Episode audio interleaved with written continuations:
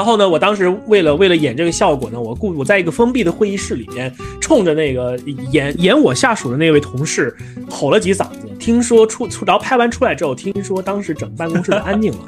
办公室里的同事表示说，很久没有听到有任何人在办公室这么大声的喊人，这么大声的吼人。然后呢，包括那个 Billy 也这么也这么说，哇，诺亚你脾气够大的。我说不不不不，这个是这个是 Will 让我那什么的。哇，所以所以诺亚老师，我们的前瞻性真的好厉害。我们在一七年的时候就洞窥窥探到了未来的商机之看那些片儿，我是很爽的。他这个爽不是我故意的爽，我就是因为无脑，然后我放任自己爽。就就咱说不好听，就跟你说夜店一样，其实他是你放任了自己的一个情绪，只是说这这个算是什么文明的最小成本的放任。我忽然想起来一个很好的标题，就是短剧是成年人的童话。太对了赚钱的路径变短了嘛，对吧？就是以前是我得用短视频去引导回去看我的片儿才能赚到这个钱。那我现在直接我短视频既是我赚钱的工具，它就是我内燃内容消费的手段，那岂不是更直接？哎，我我们就适合人看完爽剧之后，新到闲着时间，然后来听听我们的，然后帮他在空虚寂寞的时候再陪着他，我们这长久的陪伴。对，我们的完播率还挺高的，讲真。所以我们是不是就属于那个什么，就是？叫做你爽过之后会想过再继续能聊天的人，这个是你可能是你的真朋友吧？对，可能短剧 短剧是情人，我们是老婆。欢迎大家来到新一期的理论小饭桌。理论小饭桌是由前麦麦与领英老编加小编威尔王组成的三人圆桌栏目，三个职场成年人面对千千万的职场问题，希望能迸发出开脑洞的解法。每期一个话题，没有问题，自由讨论，观点没有对错，解法不是唯一。希望有一句话能够对你有用。在说今天的话题之前的话，我想跟大家先介绍一下今天我们三个主播的身份。那我们三个人的话，分别是。工作以来长期开车的诺亚老师，没怎么坐过地铁的诺亚老师，然后工作十五六年依然在坐地铁的文言老师，工作快十年也依然在坐地铁的 Will。对，为什么？好啊，你这把这这把有听起来我最惨的，这个工作这么久还还一直在坐地铁。其实。车的人跟跟坐地铁人做了个区别，没有，不不不，但但但是没有贵贱啊，就是我我坐地铁是因为我真觉得我不太想开车，然后包括文言老师，我相信也是，其实不同的选择是有不同的背后逻辑的，并不是说是有钱没钱的道理，对啊。我其实讲真太堵了，嗯啊，对我其实讲真，最近基本都是地铁，然后车的话，一个星期可能就个人家庭或者是跟朋友出去出行会开一开，上班基本不开。那太好了，那我们是三个都在坐地铁的。职场成年人，那为什么要说地铁这件事儿呢？是因为就我之前有一期嘉宾是踏品的前联合创始人，他提了一件事，说是他们三个，呃，几乎没有坐过地铁，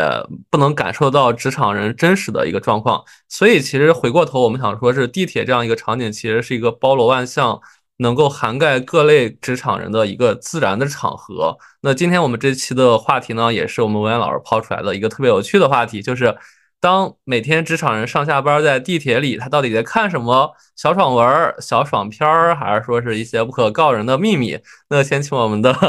文老师介绍一下他的想法吧。是我这个，因为我我最近啊呃坐地铁呃，有时候我不是故意要偷窥别人的屏幕啊，就是因为地铁实在太挤了，高峰期，所以你会经常看到各种各样的这个。屏幕从你眼前闪过，当然我会呃尽量不去看大家在聊天聊什么，但是你会很明显的看到大家在做一些什么事情，比如说，而且我有一个很深刻的感受，不知道是不是我自己的独特的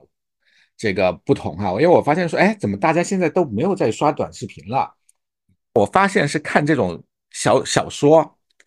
小说的人特别多。后来我也想说，哦，可能就是因为地铁里这个信号太不好了，大家挤着也没法看这个小视频，所以可能就得刷小说。但是我我我后来也我一听，我就去去看了一下，我发现说好像最近其实这些小说平台，这个小说好像其实做的还挺好的，所以这给了我一个启发，就是说我自己在反思我自己，是说我我我自己是不是越来越对于这个当代职场白领们大家喜欢看什么样的内容不敏感了？看我们这几个号称是这个这个这个一直是这个职场的观察者，所以我就有这个焦虑感。这个焦虑感更加加重了，就是因为最近又开始这个小小，除了这个爽文流行，还有这个爽很爽的小视频流行，叫叫竖屏剧啊，不是小视频，竖屏剧流行，这个会给我一个更大的一个冲击，就是真的有这么多人在看吗？然后我还去朋友圈做了一个调研，然后大家说有人说这个真的在看，但是不会充值，而且我问说为什么为什么看，他说很重要的一点，看不用动脑子，而且你就看这个剧，你觉得很雷人，越雷你就越越想往下看。所以我不知道大家，我想先说，先花点时间聊这个小短剧的问题。嗯，我因为我这个特别好奇，这两位都是可能都是这个视频老手了哈，因为呃，Will 曾经这个对吧，做到百万粉丝的这个视频号。对，那为什么会这种小短剧突然流行了？是大家的一轮炒作吗？还是什么？哎，那老师先说吧。啊，我先说啊。首先，我必须我必须摆正我的一个姿态，就是首先在在地铁上的时候有信号的时候，我一般。只会看两样东西，看两样东西，一是公众号的文章，而且都是长的，能够让我让我打发完这十五分钟、二十分钟时间；要不然我就刷微博，让自己沉浸在碎片化的这个信息的海洋当中不能自拔。但有，但最近的话，因为我正在补一个番剧，然后呢，这个番剧特别的长，有一快一百集，然后呢，情节其实也挺抓，也也挺抓眼球的，所以我就一直把它下载到手机里边去，然后边然后边坐地铁就边看这样子的，然后。很惭愧的跟各位观众交个底儿哈，我手机里没有某没有装某音，也没有装某手，对我可能不是一个标准的一个短视频的这样的一个消费者，所以当文言老师抛出这个问题，他觉得说 啊，我觉得我他文言老师说，我觉得有点惭愧啊之类的，我觉得那这个地方还做了一个更惭愧的人，因为压根就不是一个标准的，就是短视频的一个受众在这样的一个地方，所以要不然我今天也凑凑热闹，我来聊一聊吧，然后。嗯，虽然我不看短剧，但是呢，比如众所周知嘛，诺诺老师有有信息焦虑症，有信息强迫症，然后每天不看一一堆的新闻、商业资讯就就难受嘛。对，那为什么你不看短视频呢？我就特别想问，你不会焦虑吗？现在大家都在聊短视频，这个这个，这为什么你就不焦虑了呢？我可能有一种自己不知道为什么的清高在吧，就是首先我看过。我有一段时间，我下载了抖音，然后呢，我当时想着看看这是一看看这上面有什么。第二个，当时我是看了一篇文章，一个是一个小的一个小的一个帖子，教你怎么样去训练抖音的模型为你所用之，只给你放一些你认为有用的一些学习的或者是长见识的一些个东西，比如学外语或者学做饭这样子的。于是我就打开试了一下。后来呢，我确实是发现抖音在完全不认识我的状态之下，给我推的都是很美的脸、很美的身材、大大长腿这种很符合我审美的这样的一些个内容。然后呢，偶尔也会刷到一些新闻啊，诸如此类的。那因为我原先是干新闻这一块的嘛，所以这块东西也并不能特别的吸引到我的眼球。因为在我看来，那并在我看来，短视频并不是一种非常好的新闻传播的新闻传播跟报道的一种方式。然后呢？那个时候短剧还完完全没有没有出现，只有一些个非常土味的超短的那种转折的那种视频，然后伴随着那种让人很头疼的各种罐头笑声跟音效，那个东西是属于让我避唯恐避之不及的东西。于是呢，用了两三天之后，我就我觉得不行不行不行，这个东西。我这东西他都做的东西不合我胃口，让我不开心，让我开心不起来，我 get 不到爽在什么地方，于是我就默默的卸载掉。当然，因为卸载的话，我也错过他的很多的风口，比如说那个 Will 拍的那些个短剧，我我有参与，但是呢，我基本没有。对，Will 是拍过短短剧的是吗？啊，没有，但我那但我那个真的可能是短剧的雏形，是当时还没有这个概念的时候，我们拍的那个就是每个一分钟。对，然后也是完整的故事，下跪啊，打打哦，甩耳光啊，什么？哎，你别说，你别说啊，真的是情节情节吗？你别说，没有一位领英员工在拍摄短剧过程当中受到任何伤害。对对，但但但当时我是刻意会追求一些戏剧的夸张成分，比如那老师是一个暴躁老暴躁老板，然后可能是大家去象征性的跟他跪，或者他去骂，就是我们会很夸张去演绎，其实蛮像现在的套路，但没有那么的极端。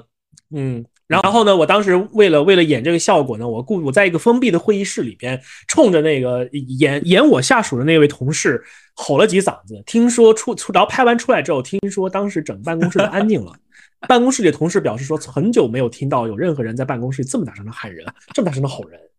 然后呢，包括那个 Billy 也这么也这么说，哇，诺亚你脾气够大的。我说不不不不，这个是这个是 Will 让我那什么的。啊，所以所以诺亚老师，我们的前瞻性真的好厉害。我们在一七年的时候就洞窥窥探到了未来的商机，只是要不然为什么会跟 Will 一起做这档播客嘛，对不对？是。那 Will 你为什么没有去拍现在这些小短剧，你是不是偷偷看了不少了？其实，呃呃，我先声明一下，我我一是说我确实是短剧的受众，我我但我不会在地铁里看，因为我每天在地铁，我不太喜欢看东西，我就会去听播客。对，然后其二的话是我我刚才我们聊之前的话，我看到一个新闻啊，就是大家特别熟悉的短剧的最火的鼻祖吧，就是歪嘴龙王，他在海外的收入已经过亿了啊！就大家可以想一下，就是一个。微短剧、竖屏微短剧在海外收入竟然能过亿。虽然我不是一个在地铁里看微短剧的人，但我是平常的话，我会下班之后，尤其是最近两周下班之后会不断的刷，呃，刷的都是什么呃帝尊、呃无双、什么至尊龙王啊，然后就反正就是统一的都是说是一个赘婿，或者说是一个很弱的人，然后娶了一个老婆，然后老婆把他休了，嫁给了另一个富豪。然后他闯入了他跟那个富豪的一个现场，然后说：“我要让你们身身败名裂，然后让我的下属过来干掉你们，或者他是武功绝绝世高人，然后干掉他身边的所有的人，都类似这样的爽剧，就是你知道很欲罢不能。我每次看这个片儿的话，我我老婆在旁边看着我，基本上一个小时就过去了。对，你你欲罢不能的点是什么？就你你不会怀疑说怎么这个情节这么荒谬？”这怎么可能？还说你你真的看的？你说哎呀，天哪，太过瘾了！哎，但我觉得其实这可能是人的本能啊，就人的本能可能是有征服欲，或者说一个求胜欲。然后这些短剧它戳你的点，无非就是说是拥有极高的财富、无敌的能力，或者说是无上的地位。然后又有反转，是你本来很悲惨，然后忽然又逆袭。我觉得这几点可能是一个人性最根本点。包括我们过去很多公众号的写作比较厉害的人，其实也是抓住了这几个人性的点，只是说是微短剧急速去把他们爆发了。所以很多人，我看我就那老师说的，我就是无脑看，因为我可能最近就是为了想我们播客各种的选题，包括我们未来的发展，我长期在一心多用。我会累的时候看这些小剧，我好像真的能放松，然后我就 看进去了。对我，我捕捉到一个关键词，就是无脑。然后我在朋友圈跟这朋友聊，这开始说为什么看的时候，大家也用了这个词，因为可以无脑的看，就你不用动脑子。因为大家其实动脑这件事情对大家来说已经太累了，就是已经动了太多的脑子了。生活中急需要有一些可以不动脑子，刺激一下自己的感官，刺激一下自己的情绪的一些一些东西。对，我我为什么没有被刺激到？就是。因为我觉得那些剧，我因为我也看了一些剧啊，我特意看，比如说他他一上来就是这个小三，这个跑到公司里说，然后就是前任跟现任在公司相遇，这个前任也特地跑到这个啊前任特地跑到现任跟他女友所在这个公司里面去面试，然后非要加呃加入这家公司，就是我一看这个情节，我觉得不合理啊，这是为什么图什么？然后呢还有各种的就是在。为了写一个方案，各种的争奇斗艳，然后偷别人方案等等这些，就看了你就会觉得很生气。你说这个太假了，然后这个怎么会，这不真实啊？然后你看到这里，因为他的目的是刺激我的情绪，但是我我呢又是那种容易较真的人，当一看到这个不真实的时候，我就觉得我的我的刺激的反而是我的另外一种情绪，导致我看不进去，看不进去呢，我就觉得这个事情，它反而让我的一些呃不放松的情绪调动起来了。所以我就看不下去了，又称之为用脚底下抠抠出了一那个一两室一厅。对对，就是就是，但但我觉得他们这些编剧真的，我我我非常佩服他们，因为我看那些他能够在两三分钟之内，他把所有的矛盾点，什么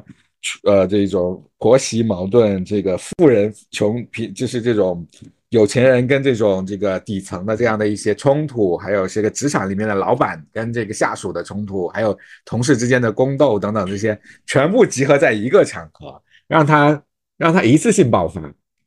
所以这个有点像，这有点像什么？我觉得有点像这种快餐，它都不是快餐了。我觉得真的是，嗯，它是一种零食。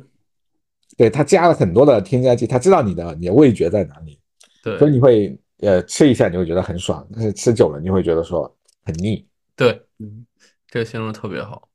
其实这个其实就是那个之前公众微信公众号流行过一阵的这种情绪写作的这样的一种另外一种再创业嘛。因为微信公众号它因为各种各样的原因，包括比如说消耗的阅读文字的那个对于体力对脑力的消耗是比较大的，然后大家也大家从文字的。会获得的这种刺激感是远少于视频跟音频的，所以呢，就是大家可能真的是看到近期这种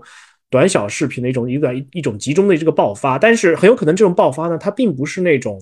就是我们很多人都能够在，就是如果刷抖音或快手的话，你能明显感觉到爆发，因为事实上抖音跟快手长时间就就是提供这样的一种文化的这种产品在这样的一个在他们的平台上面。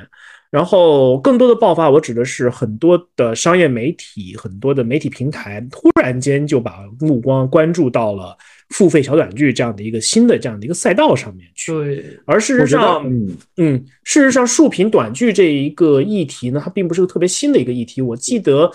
呃，当时是一几年的时候，Netflix 网飞为代表的这一波。有视频流媒体平台开始快速崛起，并且拿到很多的投资的时候呢，有一个平台忽然就火了。我印象当中，它叫 Peacock，如果中文名翻译叫孔雀。然后与此同时呢，还有另外一个视频平台，它的创它名字叫什么我忘了，因为这个视频平台很短命。但是呢，它的创它的那个创始 CEO，大家可有可能会知道，她是惠普的前 CEO，一位女士，哎呀，名字又不记得，实在是记性太差了。是她来创立了这样的一个一个一个平台。然后我记得她的这个创立时间跟抖音，也就是国际版的那个，也就是国际版抖音，就 TikTok 在全球范围内爆火的那个节奏。是相对而言比较类似的，也就是说，那段时间行业里面都在讨论的是这种横屏的这种长的视频，一一部剧一集的剧集可能是一两一小时多，顶至少也是四十多分钟这种比较标准的这种长度。那那个时候就出现了这样的一个一个平台，就是专门做竖屏的短剧，然后每一个剧一单集可能是十到二十分钟，非常适于这种快速的碎片化时间的这样的一种消费。但因为各种各样的原因，这一个平台没能活下去。我觉得他要是哪怕是活得再久一点，很有可能也竞争不过 TikTok。毕竟 TikTok 对于内容以对于对以及对于内容分发的理解实在是太深了，行业内没有几个人能追得上的。对。但是呃，我我这个我自己有你你聊到这里啊，你也有讲到国外这些，我就会有一个反思。我说其实这些短剧，我觉得啊，它是不是就是这些好莱坞电影爆米花电影模式的一种浓缩版？对。就比如说我们其实你在我看到有一些编编剧的培训，你在写美剧或者写这些爆米花电影上，你一样一样也要在这个比如三分钟五分钟之内马上进入到一个呃极具冲突的场景，做一个情节的交代，然后你必须要隔多少？我觉得像这个好莱坞的这些这工业化的模式，对于这种这个整个观众情绪的把控、拿捏整个的这个呃情绪的走向，其实有非常深入的研究，而且是非常量化的一些方式去做一些分析的。所以我觉得这是不是我们被压抑的太久了？就我们可能在这种创造力被压抑的太久了的时候，我们可能只能向下去找一些这种短平快的方式去释放我们这些创造力。我相信这些优秀的编剧。如果他能有足够的生活体验，帮他让他去打磨一个好的电影的话，也许他们中间会有很多，也许很不错的这个电影出来，这个好大众电影出来，这样有意思的这个大屏幕电影出来，大大荧幕电影出来，我不知道，我不知道会不会你，我不知道你们会不会这么觉得。我首先我的想法是，第一，我从来不认为说中国的这种文艺工作者是缺乏创造力的，相反，他们创造力其实是挺丰富的。当然，也会因为各种各样的原因吧，主观客观的，他们创造力不见得就能够发挥在。大荧幕之上。第二个的话，我不知道知不知道你们还记不记得一个词“网络大电影”？我记得我们好像某一位嘉宾还聊过这样的一个一个话题，就是。比如说，我们那些高等院校里边编剧专业的这样的一些学生，他们毕业出来之后，并不可能说每个人都有的机会去给，比如说张艺谋，或者是比如说陈，比如说冯小刚去写剧本。那他们很有可能就进入了一些影视创影视影视公司。那这些影视公司很有可能拿的都不是那种大笔的投资，而是比较小的那一些的钱。那他们只能去拍一些网络大电影，因为那个时候网络视频平台刚刚兴起，而且很多的平台突然涌现，拿了。很多的投资需要大量的内容去填充他们的这样的一个时间。那除了 A 级、S 级，我我觉得你应该比我更懂这块。我我对知道，对，就是为除了 A 级、S 级这样的一些项目之外，那肯定还得有有那种肥皂剧嘛，对不对？还有那种短剧嘛，还有那种就是不知所以然的那些个特别特别鬼畜，或者是特别那个就是那个词叫什么来着？特别写点的一些个片子，然后在在那个审核范围之内，然后要去满足大家的一些个各种各样奇怪的奇怪的这种审审美的这种取向，然后就有了网络大电影这样的一种趋势。然后虽然说是网络大电影，看他们，但他们基本上还是一个小时到一个半小时左右的这样的一个长度，他们并没有把这些剧情全部浓缩在，比如说像现在这样的五分钟、十分钟的过程当中。当然，网络大电影的时代。哦，我想起来我在哪儿听的了，我是在我特别喜特别特别喜欢的一个播客加微信公众号的时候，上面听到了这个关于北京网大的这个商业这个商这个圈子的这一些个往事当中有提到，那那个时候的网大就是很多，比如说某地的某个行业的老板，他们特别有钱，他们要把这个钱投出来，然后不管是去。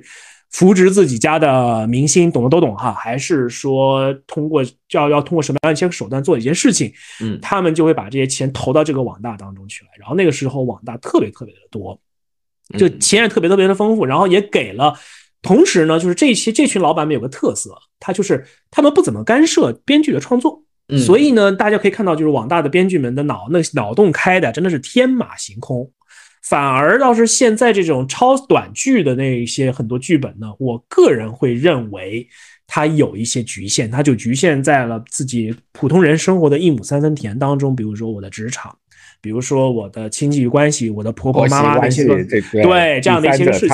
对对，我的理解是为什么呢？是因为在像就像就像我有所说的，你现在每天很多的工作，外加上比如说网络播客这档的事情，你要你需要同时处理很多的东西，你的脑子很累。那什么东西能够最能够挑起这样的人的这样的一种快速情绪反应呢？那必然就是我们身边的这种我能感同身受的这样的一种情绪，尤其是偏负面的情绪。这个这个理论呢，其实在新闻当中其实也有所体现。人为什么喜欢看负面新闻，不喜欢看正面新闻？那这个跟人的本人的天性是有关系的。人天生在接受负面的这种心情、负面的这种状况、负面的情绪方面有极其强烈的这样的一种喜好，在这样的一个地方。对，所以呢，所以就大家就能看到，就是网络小网络这种短片，就是就是要讲这样的一些个议题，因为这些东西快速的吸引眼球，快速的调动你的情绪。当你的情绪调动起来之后，咔暂停，想看，请想观看这下一这一季，请付费九块九。那我为那我为什么不付呢？对不对？又不贵。对，哎，其实说到这，哦哦，我我我突然想对我突然想，这是不是跟这个像是一些这个呃很多。呃，夜店也好，或者是我们讲的一些聚会局，就是这种假嗨式的聚会局。那借着酒精或者一些游戏互动，让大家马上场子热起来，气氛搞起来。其实大家也真的就是可能就是一种情绪的调动。对，但暂时的逃避现实生活，可能就是他沉浸在短剧里也一样。但我觉得大家有没有这种，会不会对假嗨这件事情很？觉得很累呢。我觉得现在大家都会有各种各样的，在在工作中要鼓掌，在 要给客户那个点赞，在群里面现在大家对吧？觉得这个哈哈哈哈哈哈哈哈哈才能代表表示真正的开心。这个哈已经通货膨胀了，非常厉害通。所以那这个时候这种，我就想说，那现在是这种呃两分钟之内要调动这么密集的这些情绪剧冲动，才能带给大家一些情绪上的嗨点。那那以后怎么办呢？那那那是不是得这个？怎么样天翻地覆的这个百百转百去千回九转，怎么才才能把这个大家情绪调动起来？哎，但文渊老师，我觉得是不是他不是假嗨？就是你去看这些短剧，你产生的那些欢笑啊，或者惊悚，可能是你身体本能发出来的，反而是工作里那些哈哈哈哈。就正如今天那个闹老师一直说的，就是世界就是草台班子，那可能是 对给草台班子真的在那搭班子。但反而这些东西是能帮你快速调起你真实情绪的一个良药。嗯，哎，我觉得这个你这个话真的戳到我了。你看，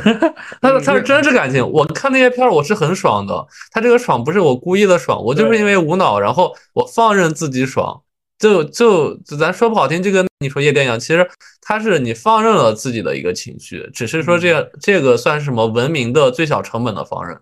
我觉得就是说，文渊老师说的那种夜店当中，或者比如说我们在酒桌上那些个应酬的场合，我们要去 陪笑，我们要讲笑话，然后我们要去暖场，那些呢还是有些比较复杂的成分在这个当中啊。我要奉迎我的主宾，我要调动大家的情绪，然后满桌都是 I 人，我必须得做那个 I 人中的 E 人去调动情绪，否则大家就很难看，诸如此类的这样一些个考虑在这个地方。但是呢，我看短剧的时候，很有可能我们调动的情绪是非常非常真实的。因为那个东西太，因为它的调动这个情绪的场景是真的，很大大多数的人，哪怕比如说是单身的人，他也肯定在职场当中遇到过不公平，遇到过被同事给穿小鞋，遇到领导下绊使绊子等等这样的一些个东西。他情绪一旦调动起来的话，他就非常希望能有一个非常爽的一个方式来给这个情绪找到下一个出口。给情绪找到下一个出口，这个就是 hook，这就是钩子，这就是吸引你付费的关键。嗯嗯嗯，就是我觉得这这里，我觉得我我这个已经快被你们说服了。你看我这个 也是情绪转换很快，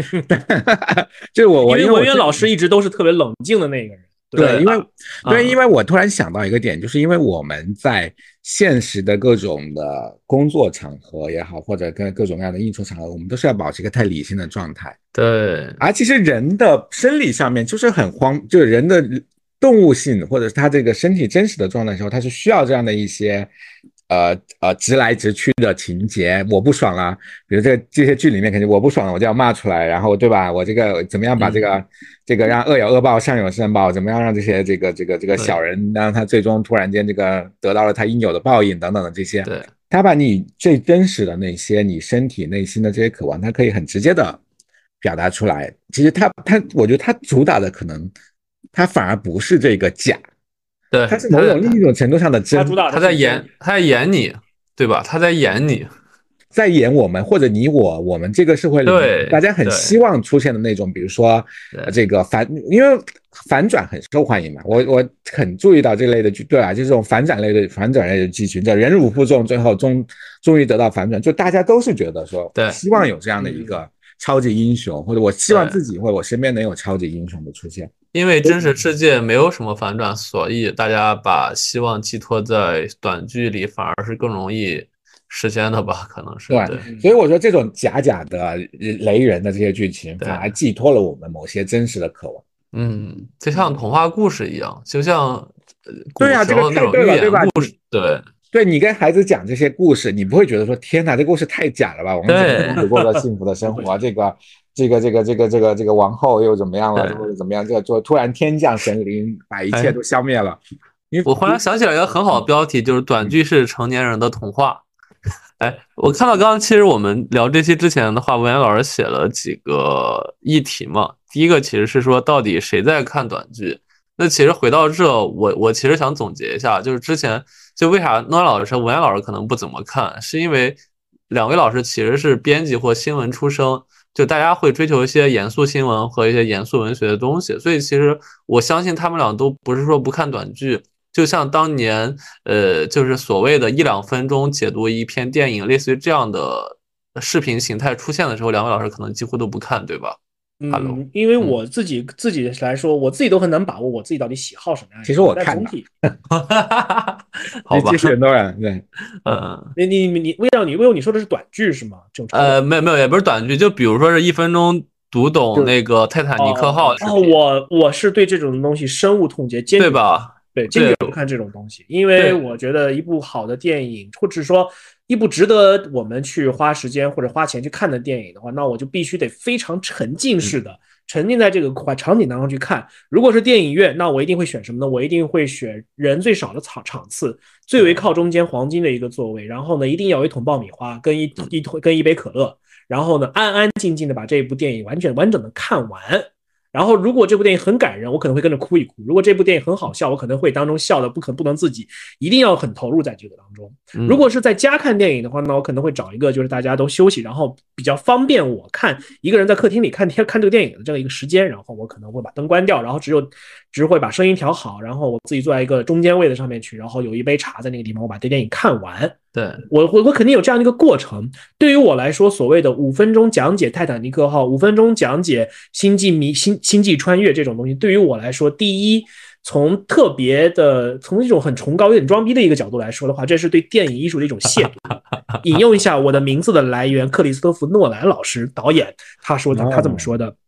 其次，从相对相对低一点的角度来说，我花了钱进电影院看，我花了时间，我租我买了碟儿，我我我买了那个观影票，我在网上想要看，你却居然花了十分钟时间，把这两个半小时时间我应该完成的体验都给剧透完，都给浓缩了，而且很多人都甚至是带着鄙夷的口气来解读这一部电影的，那你让我这种想认真看电影，甚至很喜欢这种电影的人，该怎么该如何自处？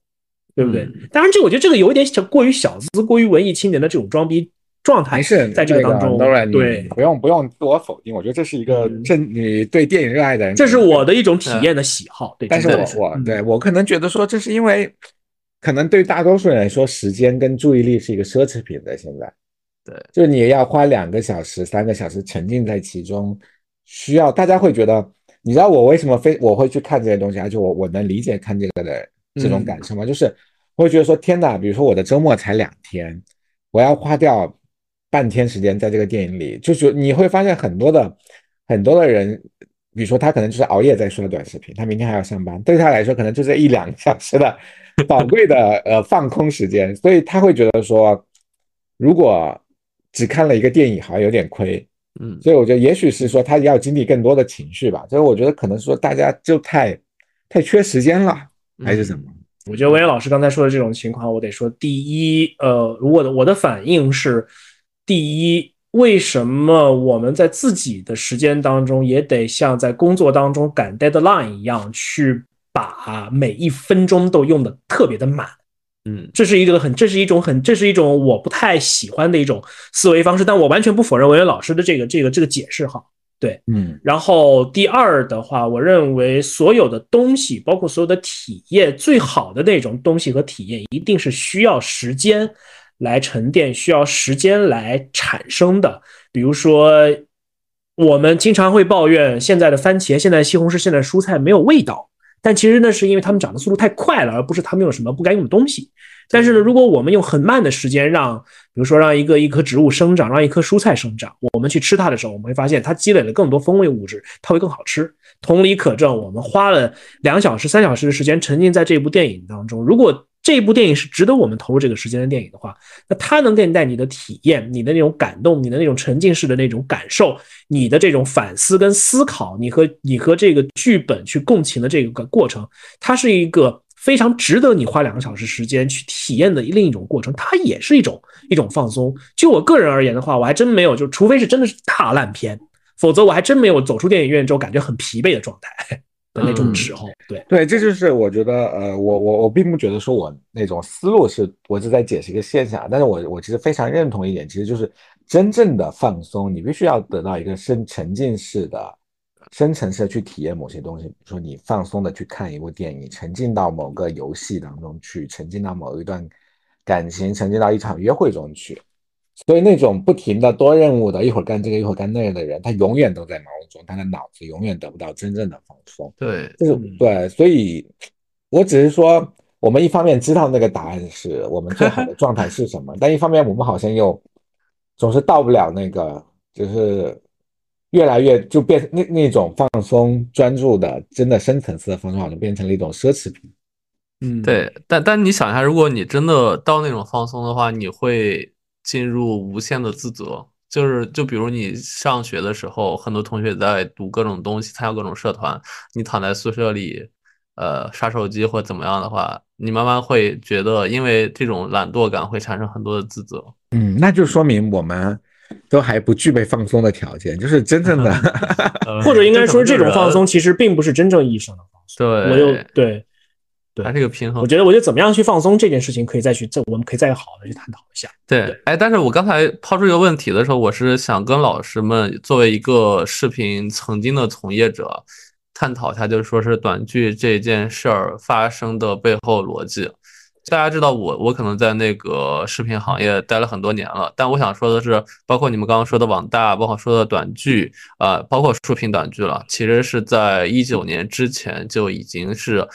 酝酿了很多年了，只是说短剧在今年忽然可能迎来了极大的爆发，可能是南老看到的负面新闻，或者说是一些商业成功的东西，包括说是用户消费时长变长。就这件事背后逻辑，其实我个人想一下是这样的：就首先为什么会有网大存在？网大相对于正常的院线电影而言的话，大家可能知道，就是正常我们刷短视频是六秒。六秒内是有一个爽点，不然你就划掉了。我们会追求这个。那所谓的网大，其实我们内部有一个说法叫做六分钟，啊，就是为什么六分钟？是因为六分钟之后就要付费了。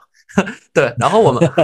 对我们会要求，对六分钟之内的话，一定是有两到三个爽点存在的，这样的话可以引起用户付费。因为网大它是在视频内部是叫分账模式，所谓分账模式就是我赚一块钱，可能平台拿多少钱，我拿多少钱，就和很多图书也一样嘛。所以这个的话，其实从平台和我公司来说，它赚钱就是第一目的了。其实就是呃，你的开头爽点越多，那其实就越好啊。那那其实从网大这边引申到另一个事儿就是。呃，这两年的不管是电影啊、电视剧啊，就是各种形态的长视频的营销手段，都变成了用短视频营销拉回到站内播放。所以，其实刚才诺亚老师说的一分钟看泰坦尼克号，就是我们这边有个直观的现象是说，当你做了这种一分钟看完所有片儿的东西之后，大部分的用户还是会回到平台去完整的去看完这个片儿的，他不会说是因为看完了一分钟之后就不看。所以，就是产生一个什么结果？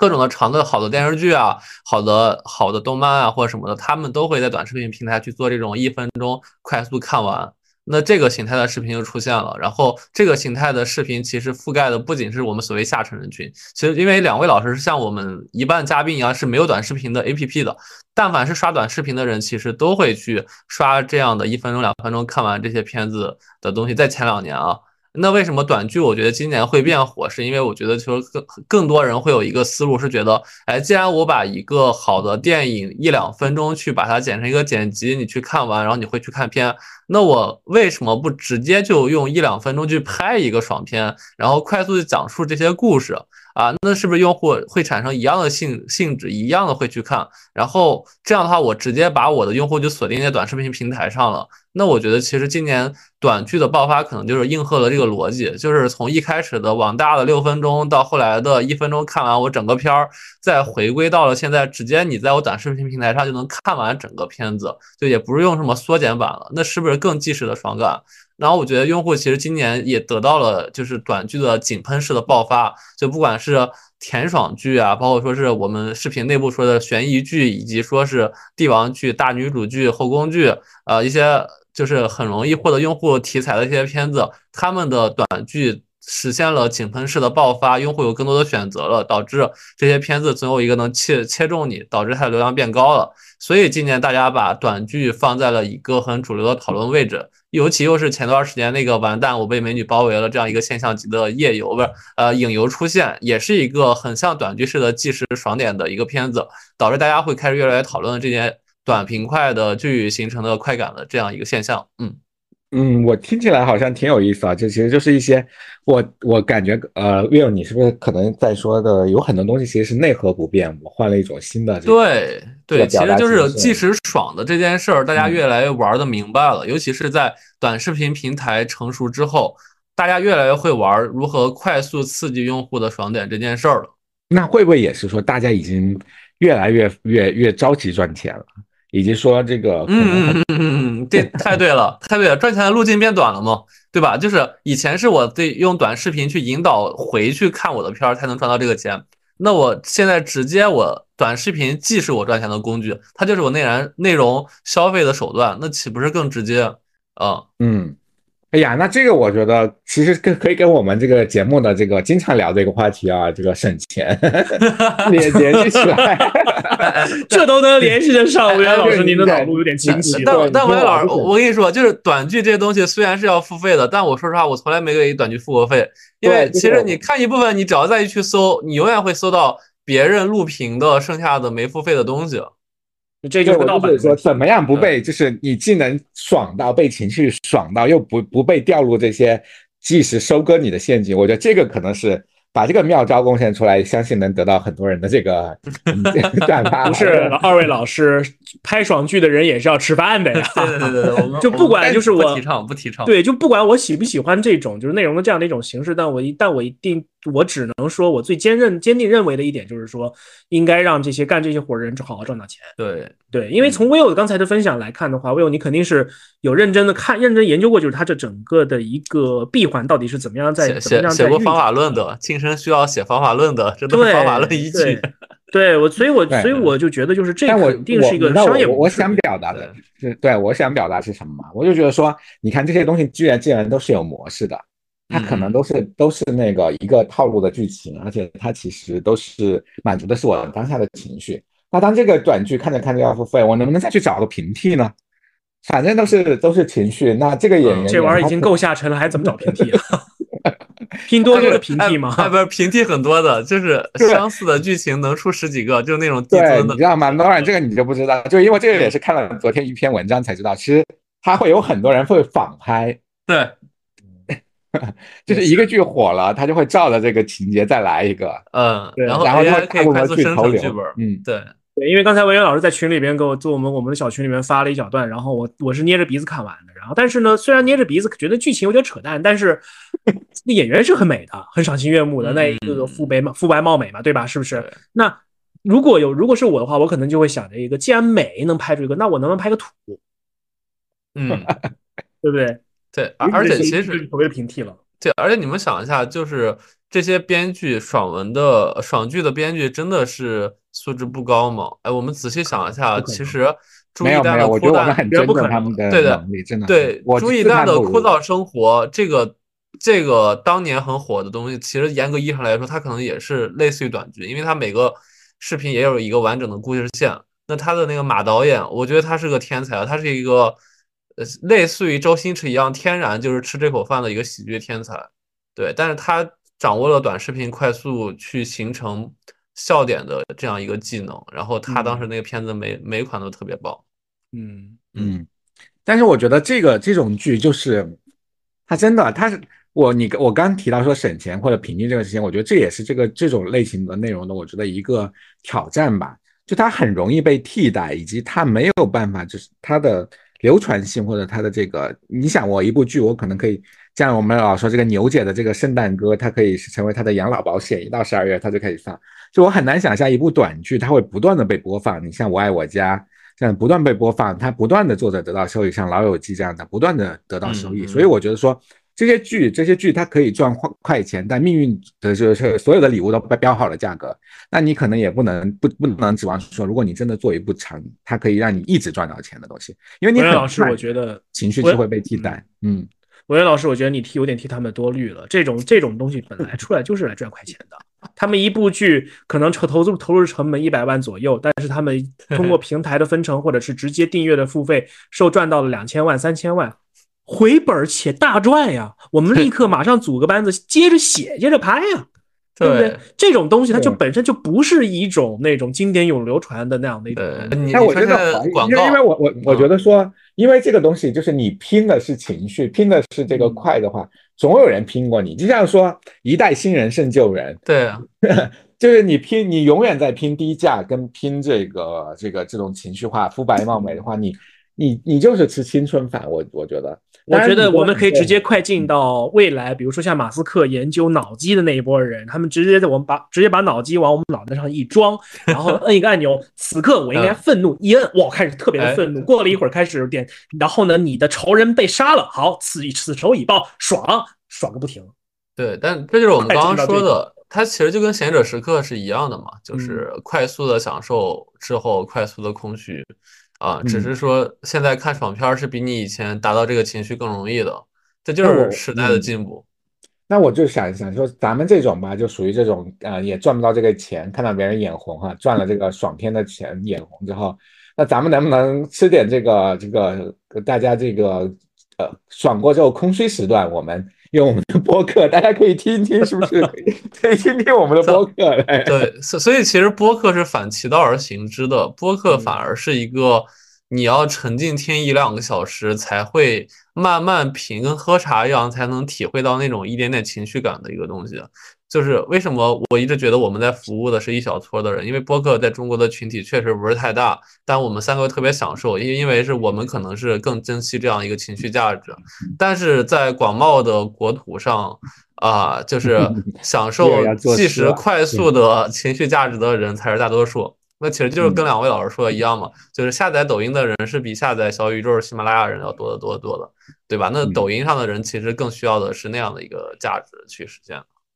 对，所以我觉得我们就是说，我们尊重大家都是要这个吃快餐，这个这个吃喝玩乐的需求。当你吃累了、太累了，哎，像我们这样的这个这个平台，可能还是有一些填补你空虚的内容在等着你。对，比如 顺便做个广告。是的，哎，我我们就适合人看完爽剧之后，闲到闲着时间，然后来听听我们的，然后帮他在空虚寂寞的时候再陪着他。我们这是长久的陪伴。对，我们的完播率还挺高的，讲真的。所以我们是不是就属于那个什么，就是叫做你爽过之后会想过再继续能聊天的人，这个是你可能是你的真朋友吧？对，可能短剧短剧是情人，我们是老婆。哎呦呵，这联想到一些很奇怪的场景，咱就不能说了。对啊，对啊，对啊。对，我们不聊聊聊怪。所以其实回到这，我想说是那个，就是那文文言老师那个文那个标题里有一块写嘛，就是是是不是只有高端白领就会鄙视看短剧的人？那我觉得其实好像不一定是啊。我觉得现在白领看短剧的人会越来越多。我觉得可能，因为刚刚我觉得 Will 那个观点非常的印让我印象深刻嘛，就是其实短剧短短剧给我们另外一种真实，它让我们重新告诉我们，我们被在日常的理，尤其白领很多都是就非常理性，而且非常的这个知道说大道理在哪里的人，被被这些大道理压抑的那些呃，你的身体可能里面的那些你的愤怒、你的渴望的那些东西，这些是真实的东西，这些真实的东西被忽略了。我觉得谁能够看到这些真实的东西，我觉得。这一点你看，不管是短剧还是现在这些很多身心灵的，包括很多你那些帮帮助你去做冥想啊什么什么的这些，它其实都有一个隐藏的一个背后的一个逻辑或者一个线索，就是说它告诉你，你要找到你真实的需求，你要尊重你自己真实的需求，勇敢的面对你自己。我觉得这些都是在当代这个高压社会下面，这个高压的职场里面，哎，我要抛，对我抛出个真实的这个这个这个一些，嗯我抛出危险的话题，太高度 太。拔的太高了，对对对，是是不是说看短剧也是疗愈的一种方式？这拔的也忒高了。我上一期节目玩悠悠球是疗愈一种方式，我觉得看短剧可能也是。对，但我觉得，嗯。玩悠悠球本身是确实是一种疗愈的方式，因为你在你在非常灵活的这个操作的过程当中，让这个球体根据你的需求在四处的走动，然后呢，它本身又是一种对于手指的一种体一种一种锻炼跟反应力的一种锻炼。你在玩的过程当中，你是有很多的，你是有很强的获得感跟满足感的，你多巴胺是大量分泌的，这跟运动是一样的。但我觉得情绪的这种这种满足的话，它多巴胺可能会很一时很强烈，但时间长了之后人会疲。嗯，对，所以我觉得我们可能不能这么随随便便把这个事情的价值又拔得那么高啊。就是我们其实我们看到了大家被压抑的真实的身体里面的这些东西，但是短剧是不是都能完全满足你了？也许也许未必。然后我说到这里，我真的还想再问你一个，为什么？因为我们现在当下的很多的，比如说从零售业到很多的行业，它的这个借鉴都是从。呃，比如说像日本或者欧美市场，尤其是我们在讲的这个低欲望社会的时候，很多时候是会借鉴日本的很多这个零售啊等等或者一些消费模式。但是我没看到我们的邻国日本有对于这个短剧，我不知道或或者是说我自己的这个见识还不够哈，有这种这么火的一个，就或者你在欧美市场，这个好像是我们是我们独创的一个新的在这方面做的特别领先的吗？为什么会是这么的一个一个情况呢？我感觉会隐色的讲是。欧美或日本是不是会直接看一些不能看的东西？直接就有真的是满足你情绪的小电影，对吧？对对，那些是不是更直接的情绪宣泄？啊，这个话题我们还有点聊。但但我觉得我们可以侧面的去聊一下，就是首先那个，我觉得我们首先我觉得短剧这个东西的话，就我目前目力所及来看的话，一它在中国火，第二在它它在欧美特定的市场、特定的平台会火，Short Reels 这样的一些平台，第三个的话，它在东南亚会火。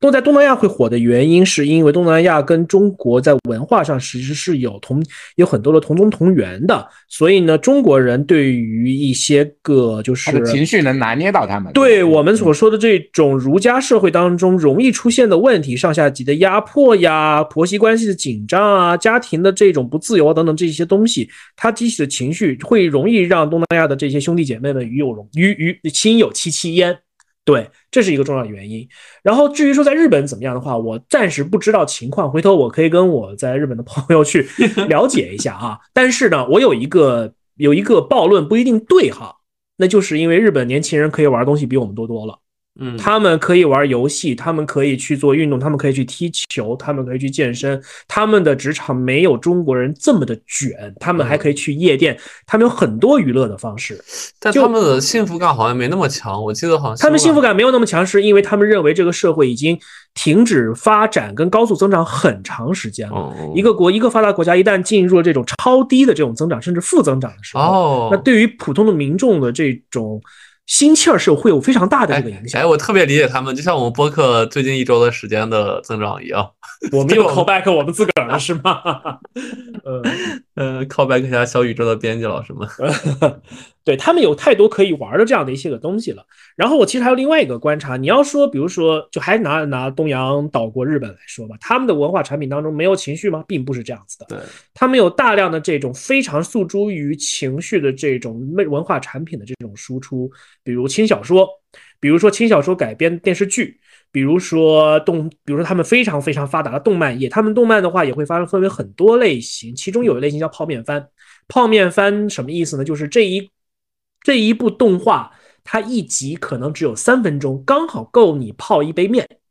然后呢，你在等面泡好的这段时间之后，你就可以看完这一集节目，然后会有大量的这种广告的这种植入。但这个泡面番它主打是什么呢？主打的就是快速的这种转折、出人意料的笑点或者出人意料的爽点等等这样的一些个东西。他们有大量的这种这样的文化产品的这种这种这种输出，我可不可以认为泡面番也是一种小短剧？嗯，其实像万圣街呀、像非人哉，它的片子的时长已经和短剧越来越模糊了。因为我原来做动漫的，我会比较了解。对，因为因为日本确实它的动漫，尤其二 D 动漫领先全世界太太太长了，它整个产业链比全世界其他任何国家都强太多了。嗯对，所以他们肯定是就是这这种，就是可能这种职场爽剧或者是家庭伦理爽伦理爽剧，可能短时间之短短的这种超短这种，只在目前只在中国爆发。但是呢，其实如果我们去看看别的国家的嗯文化市场，它有迹可循。对，嗯，对，嗯我觉得是说我们缺，的确是说我们缺乏一些别的这种这个情绪，就是这种能够能够很快的去帮大家休闲休闲类的这种这种呃文化产品的，所以这个短剧才会突然爆发出来。所以我觉得就是。对吧？就是我们被压抑的创造力，总会要寻找出口；被压抑的情绪，也要寻寻找出口。对，而且我看到文渊老师还有一个问题啊，是说没人喜欢给知识分子拍剧，因为他们又挑剔又不花钱嘛。但是其实我我有个洞察啊，就你们不知道，我不知道你们看抖音什么短视频不是短剧排行榜或什么，你们对你们没下抖音可能不看。对，就是呃，其实蛮多的短剧的爆款，它它还是挺高雅的。就比如之前大家可能记得那个大英博物馆文物那个，对吧？就那个小女孩那个三集的短剧。就那那那个就是个典型短剧，他做的是很服务于白领知识分子的。那再比如的话，之前柳叶熙那一系列的呃，就是元宇宙的片子，他那些反而是下沉可能不太喜欢，但是所谓的知识分子会很喜欢的剧。我觉得这种短片，它的这种发分发平台，它的长短啊，这种的，它只是一种呃，我们称之为 format，中文应该叫做格式。嗯，它只是一种不同的格式，但是它承载的内容，它承载的这个议题，它承载的这种话题，它的这种所谓的高雅，还是说相对来说比较通俗嗯，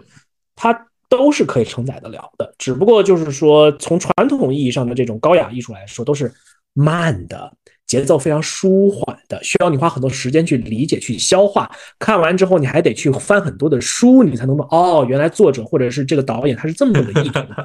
他可能从天生从调性上来说的话，就不特别适合一些特别特别短的这样的一种形式。一分钟你想听完，听想听完莎士比亚，比如说《王子复仇记》，你觉得有必要听吗？并没有必要听，对不对？你还不如看《狮子王》去。对。哎，而且而且还有一个观察，就是因为我们三个也是坐地铁的，我我我确实也是观察了一些大家在地铁上看的东西。其实除了短剧之外的话，现在另一个现象就是看那个呃爽文的人也逐渐又恢复像了当年的状态，因为可能现在有很多免费小说网，然后很多人看长篇的爽文小说，其实也挺爽的。就比如一个人升级打怪升一百级啊，当年。典型的从零开始啊，天地啊，就是带一堆龙呀，娶一堆公主呀，也很爽。对，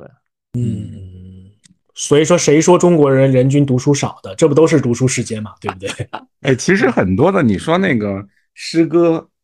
对吧？或者是这些诗歌，它就是一种，我觉得就是一种浓缩的情绪，对吧？嗯这某种程度上，它是不是也是一种浓缩化的这个 这个这个这个这种但是如果但是如果从现代人的角度来说，我并不认为说诗歌是一种娱乐的一种方式。对吧也许可能从古人来讲，尤其是有文化的人，我们比如说，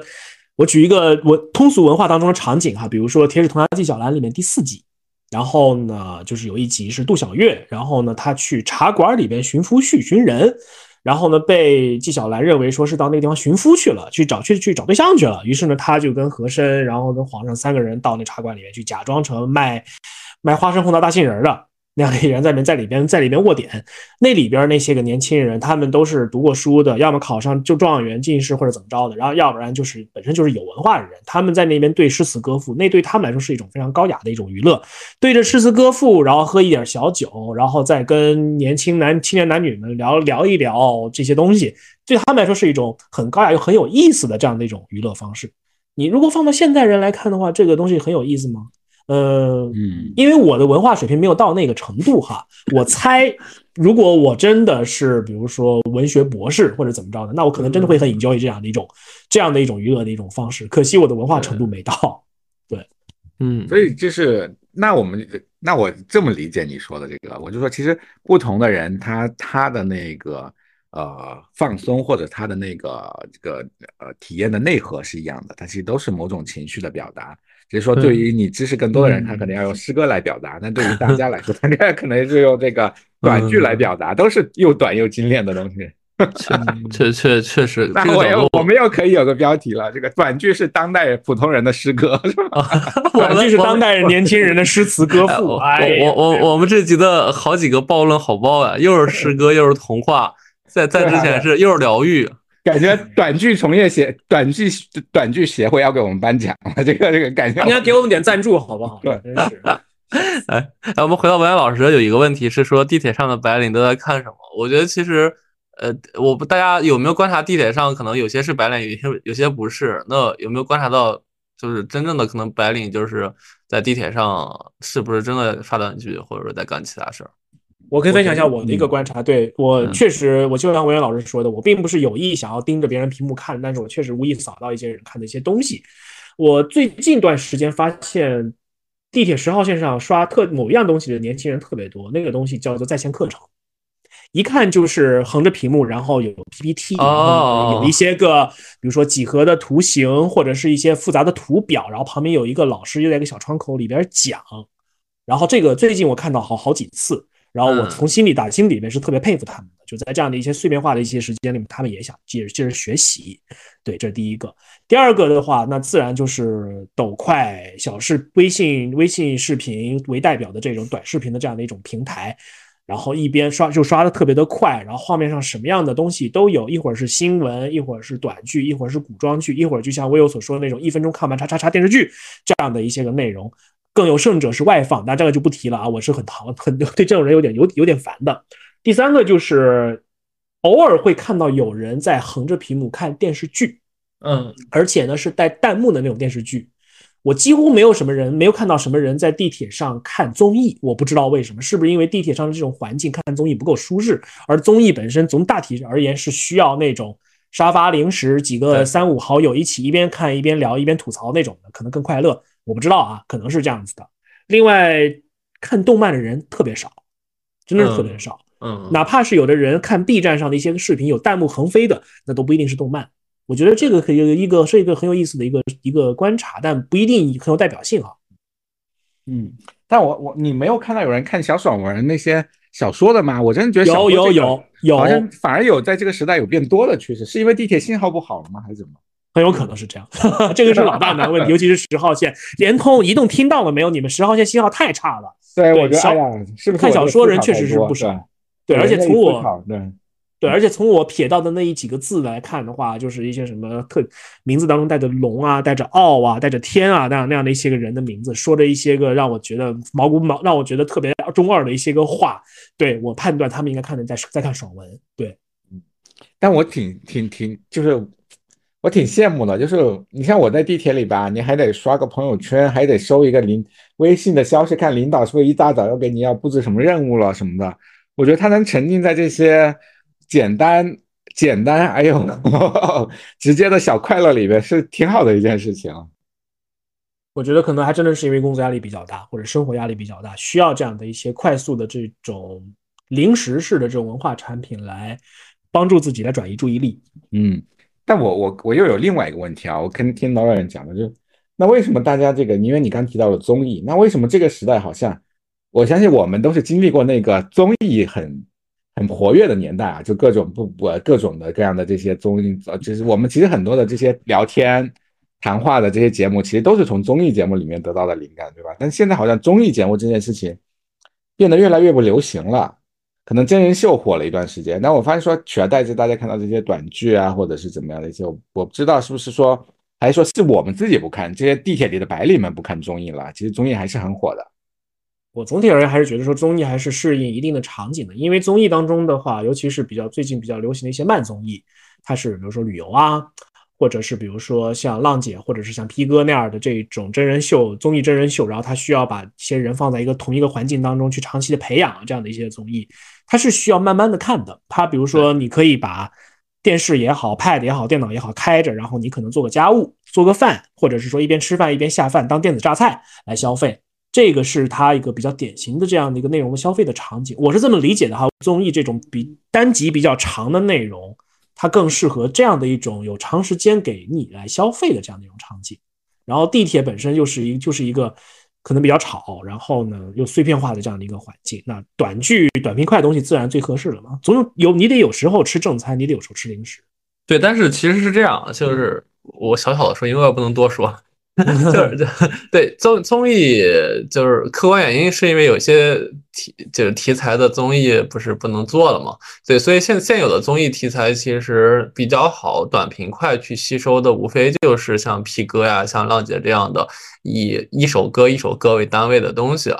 那但是比如像什么令人心动的 offer 啊，或者说是像什么谈恋爱那种综艺的话，你你没有前后文的话，你不是像那种明星电视剧一样，你能 get 到的东西。所以为什么最近其实像会火、像毒鱼啊，像很多的娱乐号忽然火起来，或者就是说所谓的卖的贵了，就是因为他们会去把这些综艺的片段用赌播的形式去剪辑出来。所以，就拿老师看到为啥可能没有人在地铁上看综艺？我觉得其实更多的就是大家看现在，如果不是集中时间去看的话，更多的是消费的不是综艺，消费的是综艺释放的信息。那这些信息有些可能会背后有一些内容，就比如说某个明星跟某个明星很亲密啊，或者说是呃谁和谁谁晋级了怎么样，那些当做一个新闻来看。那像会火这样的公那个视频号就承载这样的信息，所以你可能看到他们看这种片子的时候，其实就是在消费综艺了。对，意思也就是说，比如说这样的专这样的号，它专业是这种提炼所谓的信息，所谓长综艺、慢综艺当中的信息量，并且把这种最能够激起关注和情绪的内容进行提炼，然后包包装起来的号，对吧？当然了，当然了，现在整个是营销体系里，这批号就是中流砥柱啊。嗯，从从也可以看得出来，就是碎片化消费确实是占了很大的一块消费的一个市场嘛，对不对？像我这种特别老派的这种喜好的人，真的是越来越少了。嗯，哎呀，那怎么怎么我？所以我们是不是应该怎么样去感受一下这些？你看，是不是我们其实已在某种程度上就是有这个落伍焦虑了？因为我我自己一直有一个怀疑，或者是有一些呃感受，是说这个短剧的热潮是不是某种程度上其实它有它的火热的一部分，它其实还有某种程度上是以某种落落伍焦虑制造出来的，就大家总觉得啊这个东西大呃几个媒体说啊这个东西很火了，他也说一一些 KOL 也说这个东西很火了，所以大家就会涌上去看，其实没有那么多人，也许也许没有那么多人盯着这个东西在看。我不知道，这都是我的假设啊，这个没有没有这个没有没有事实，我觉得我觉得没问题，这其实就是也是人性的一种嘛，就是我觉得人都是从众心理嘛，然后需要社交货币，所以刚才老师说的，我觉得其实没毛病，因为很多的很多的流行是一个成呃螺旋式上升的，就是它可能先有可能百分之一的人在在在看这些东西，就是我们常常我们都做营销了嘛，可能也是这样的一个节奏，就是先要有百分之一的人开始呃传播这个东西，然后我们再通过一轮。媒体的加热，告诉大家说，哎呀，这个东西好火呀，好火呀，那个一线城市的这个白领们都在看呢，啊，那可能二线城市的白领也跟进了，所以这个这个就是一通过一轮一轮的加热，这个东西上去了的。所以我为什么说我在一开始提到了省钱，提到说，哎，我们怎么样去对抗这种？对我我你看我就是就这么一个矛盾人啊！我一边在做营销，一边要告诉大家说，能有没有方法对抗这些割韭菜式的营销？所以我觉得有时候就是你看一个东西，它真的是不是真的能带给你他所标榜的那些，哪怕是情绪价值，真的有在里面的话，它是不是有平替？就情绪价值也可以有平替的嘛？所以你你就不要那么着急充钱了嘛，冷静一下，也许这个剧你就觉得你自己都能猜出结尾的，你就不要去追了嘛。对，韦老师，我我说一句打击你的话，GDP 总是要产生的嘛，对不对？对 不对？然后尤其是比如说，就是最最近最近几年影视行业总体来说并不是很景气的时候，我其实我个人是挺乐见像这样的一种新鲜的一种，就是一种内容的形式出现，然后呢能够。帮那些个从业者们，然后找到这样的一个新的一个热点，然后拿到新的投资，然后呢，能够比如说不管是演员啊，还是说那些幕后的工作者，都能重新能够进组，然后呢有饭可以吃。因为我的朋友圈当中有若干个就是做这种明星艺人的这种经纪人的这样的一个朋友，他们有时候也会在朋友圈里吐槽啊，下活少啊，或怎么着的，然后各有各种各样的原因吧。但一旦就是说。有这样的一个小的一个火苗出现的时候，那这样的一些个艺人肯定是优先优先扑上去嘛，对不对？有他有可能是这些艺人，他们现在没有什么特别好的一些个项目，可能是一些个新进这个圈子的这样的一个艺人，他们没有那么好的资源，他没有办法争取到那种 A 级 S 级的那种项目，那他可能就去拍这种短剧，有可能会火，就有一点点像影视影视这个行业刚刚出现一些个冷却的这个迹象的时候，很多人去做直播是一个意思，对，这也是他们谋生的这样的一个一个手段。那从消费端的来说的话，我并不认为这个东西它毕竟是零食，零食又不是毒药，并不认为说它这个东西是个不好的东西，只不过是说我不太喜欢这种内容形式，但我绝对绝对不会拦着任何人去看这种东西，对，只要他在地铁别外放就行。哎哎，其实我觉得任何内容形态都是无罪的，对，它都是自由的。其实最后看不看、选不选择是你这个人嘛。啊。就是自由就什么无自由那那哦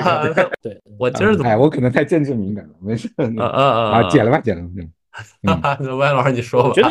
对，觉得我说的其实也没有错，就是说内容的形式它都是有它存在的这个意义和价值，在合法合规的这个对你这么说就对，对对对，不要用名对，我只我只是觉得其实主要取决于每个人想成为什么样的人，就是。成为像你们两个一样，可能长期做大量阅读的人很好，但是可能有些人他就希望变成一个可能吃着面条、刷着短视频，然后每天笑嘻嘻，也不想去做深度阅读的人，那也行，我觉得也是他选择，他可能一辈子对无忧，而且我觉得啊。而且我觉得 Noran 刚讲的一个是非常有道理的，就是呃，我们不要去觉得说所有的这些，就是就像所有的小店，所有的老板创业，他可能就是从路边摊做起的。你不能说路边摊太低俗了，你不能，或者说你刚刚开始创业的时候，你只是去做个小商小贩，然后你要一步就呃想到一些什么高科技创业的手段，不是这样的。那可能对于影视行业、对于文化行业、对于很多的这些这些这里面的从业者来说，他当下去做这个事情，他就是他带来了就业机会，他带来了很。多的这个，这个，这个，这个，这个的观众的快乐，这就是一件很重要的一件一个一个贡献。那这个时候，只有当我们的这些这个创作者市场活跃起来，这个市场活跃起来了，我相信自然而然的，叫大家拿到了工钱了，这部分人能养活自己了，大家能过得比较好了。那但我相信这里面不是所有人都会转型成一个所谓的这个，他去拍一些精品的这个艺术的的这个长片，但是我相信一定有一些人。就像这个这个老板大老板们有钱了，他就开始投资艺术品了一样的。那你真的这个这个你真的是能够有很多的钱，然后你不会为了说一个商单一个广告要怎么植入 F 绞尽脑汁的时候，你就可以去做一些更纯粹的东西了。所以这一点我是非常非常同意 Nolan 说的，说。就只要这个东西它不它不做到这个不伤害他人，不是这种低俗，然后去传播一些很恶劣的价值观，不在地铁上外放的话，我觉得它都应该有它的生存空间。只有给这些东西生存空间，让它长大以后，也许我们才能有这个成本，有有这个本钱，有这个空间，有这个可能性去做更高更好的这个艺术。对，所以你看，就是当这个当中有一个现象，就是说。当时那个某个短视频突然被下架了嘛，然后监管其实出手的速度也很快。其实我的理解就是说，监管其实也是在立一个规矩，就是说这部剧它的一些个价值观，这部剧它表现的一些表现形式过于暗黑，不符合这不符合我们的这样的一些个，比如说社会的一个公序良俗，那我就会管它。然后再往上的话，我们其实都是就是这样的一些个内容从业者做往上往上走的这样的一些个内容，都是比较安全的。其实也是给这个行业画了一个红线。然后媒体才有反反复的这样的一种一种讨论，在那样的一种地方，对对，嗯，哎，但我还是要说一句啊，就是很多的短剧演的很多职场的现象，大家看一看就好，不要当真，因为可能真的要学职场知识的话，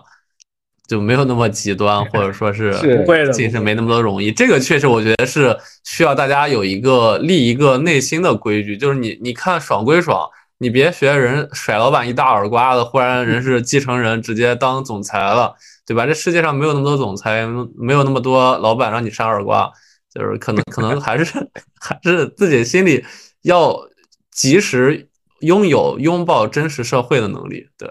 对，就是你要知道说这个事情只是一个临时，你不能把它当一个正正餐再再再再去用，是这样的，是这样的，对对对对。而且我觉得就是大家就是你要有就是有了看了这个短剧之后，你也知道说你在。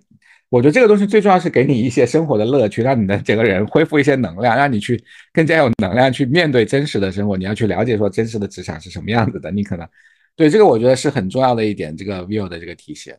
不要大家你不要一最怕就是入戏太深，这个是是是是很有问题的。这个我觉得我觉得要是真的因为看短剧或者看电视剧入戏太深，然后把真以为短剧那种爽法真的是现实生活当中那。那那这这位朋这位朋友也别在职场混了，这个是真话。对，但是可能对于一些青少年，的确会有一些一些这个。现在青少年聪明的很，不用不用不用替他们太太担心。我并不认为我们的祖国的花朵们有那么的脆弱。对，我希望，当然我也是希望说，大家看完爽剧就更有免疫力了，知道说这个看过荒谬之后，你就更加知道真实的可贵。嗯。对，没想到两位老师其实还挺支持短剧的。我本来觉得最后结论可能会觉得要稍微抵触一些的短剧，不抵触，不抵触。现在 当下这个环境当中，有任何的这种商业模式的创新，且它真真正能够对创造价值、创造就业、创造工作的机会的，我觉得都应该都应该得到得到认可，并且允允许给他们足够的空间去发展。至于说是高雅还是低俗，我觉得这个真这个话题聊的太多了。太多了，对对啊，就是高雅低俗这个什么啊，这个东西，我觉得今天我们没必要把它拿出来反复讨论了。我们真的是就像你说摆摊子，我们为什么要这个时间鼓励地摊经济，鼓励什么？其实都是说我们要要要要要看到一个事物发展的客观规律，很很多东西都是由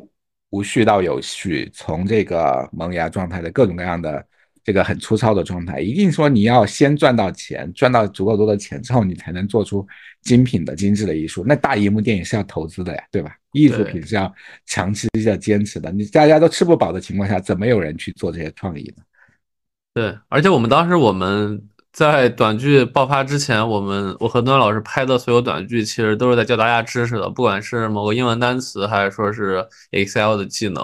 啊，我我觉得其实短剧只是一个形态了。如果你利用的好的话，甚至也可以能像多邻国一样玩游戏的方式去学英语。那其实我觉得之后如果有精力或者说有机会的话，我们我和那老师，包括我们我们这些理想节目组也蛮希望重启一些可能益智的一些短剧内容的。对，我觉得我有回头我们可以在 show notes 里面把把你认为。那你之前拍的比较好的短剧当中比较离谱的一些镜头，我们可以截个图放大家供大家观赏一下。我你知道吗？我已经很久不去翻那个号，因为我翻的话老会叹气。我真的觉得就是忽然的放弃它，没关系。他他掉粉已经掉了好几十万了，我不知道现在掉多少。我已经是不想去看他，相当于自己的孩子变残疾了，变变瘫痪了的感觉。对对，这当中有很多的客观跟主观的一个因素吧。但是此时此刻，其实我们就是精神续作呀。对不对？对对对对，只不过短剧的话，我们还在规划的过程当中，各位稍安勿躁，我们肯定会做点事情的。对 对对对，嗯，好呀，哎，那节目的最后也也蛮久了，要不还是请吴岩老师和暖老师再稍微我们不要那么上价值的结个尾吧，关于短剧。嗯嗯嗯，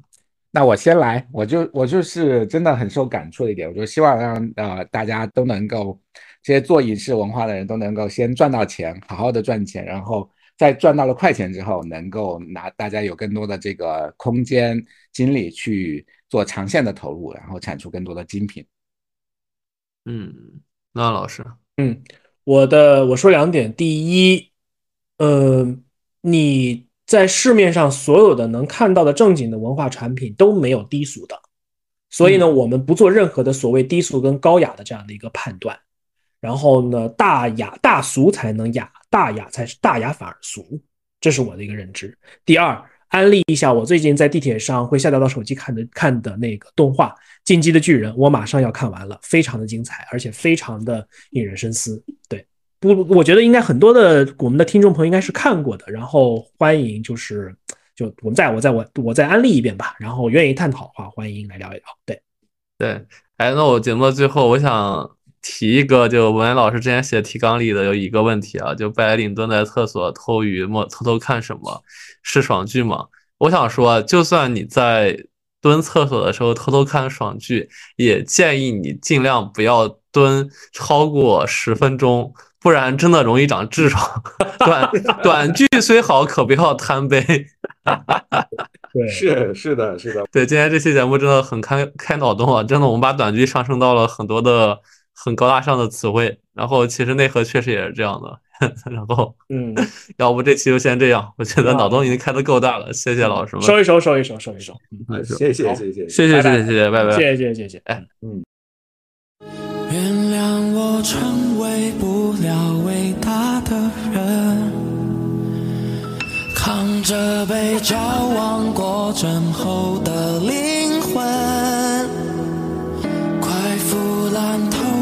记得。